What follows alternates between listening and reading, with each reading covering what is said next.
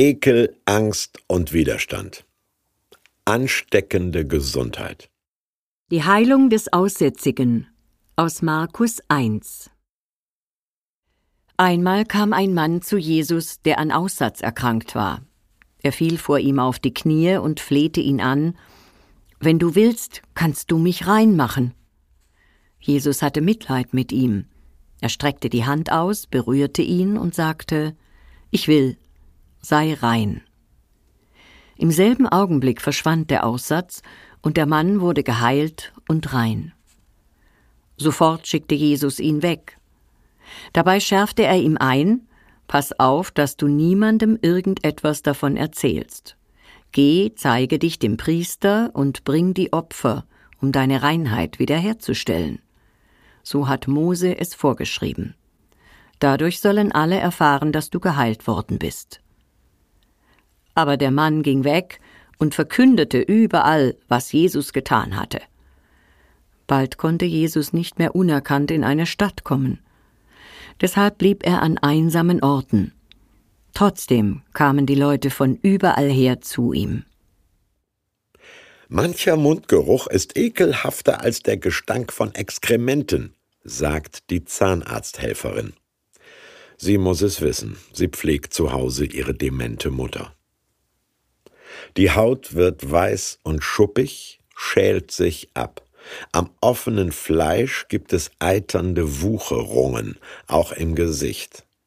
Das hieß noch nicht Lepra, als Luther die Bibel übersetzte, sondern Aussatz, weil die Infizierten ausgesetzt, verbannt, in der Antike sogar für tot erklärt wurden. So ein Untoter hat die Isolationssperren überwunden und zeigt sie die Wunden. Statt panisch davonzulaufen, bleibt Jesus stehen und hört ihm zu. Das ist standhafter Widerstand gegen Ekel, ich mag gar nicht hinschauen, und gegen Angst, der steckt mich an. Verkehrspolizisten, Ärzte in der Notaufnahme und Feuerwehrleute kennen sowas. Kein Widerstand jedoch gegen Empathie und Mitgefühl. Die verzweifelte Bitte des Gequälten rührt ihn und er berührt ihn. Schock Nummer zwei für alle Umstehenden.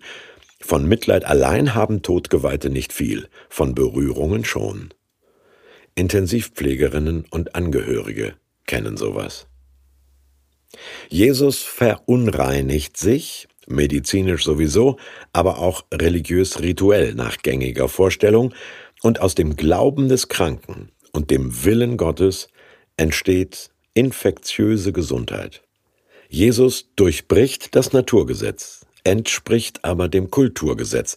Unerklärlich Geheilte müssen dies amtlich bestätigen lassen und sollen im Tempel ein Dankopfer spenden. Außerdem Diskretion bitte, weil übernatürliche Heilungen nicht als Präzedenzfall taugen und keinen Anspruch auf Wiederholbarkeit generieren. Der geheilte Patient tut natürlich nicht, was er soll, Ärzte kennen sowas, und Jesus wird ein Publikumsmagnet.